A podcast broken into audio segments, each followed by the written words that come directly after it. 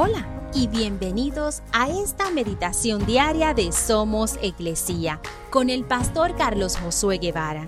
Mi nombre es Magali Méndez y queremos darte las gracias por permitirnos traer esta palabra de bendición a tu vida el día de hoy. Romanos 8 versículos 35 y 37 dicen, ¿acaso hay algo que pueda separarnos del amor de Cristo?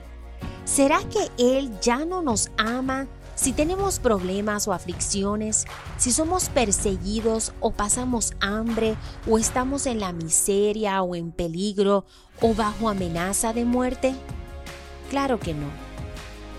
El amor de Cristo por nosotros es tan grande que estuvo dispuesto a sacrificarse al punto de morir por ti y por mí.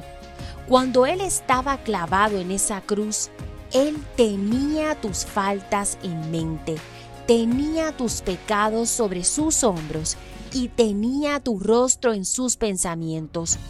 Y por ese inmenso e inigualable amor por nosotros, se mantuvo ahí en esa cruz. Entonces, ¿qué realmente nos puede separar del amor de Dios hoy? No hay nada en este mundo que te pueda separar de Él excepto tú mismo. Cuando tú rechazas su amor, rechazas su sacrificio por ti, rechazas su deseo de tener una relación personal contigo.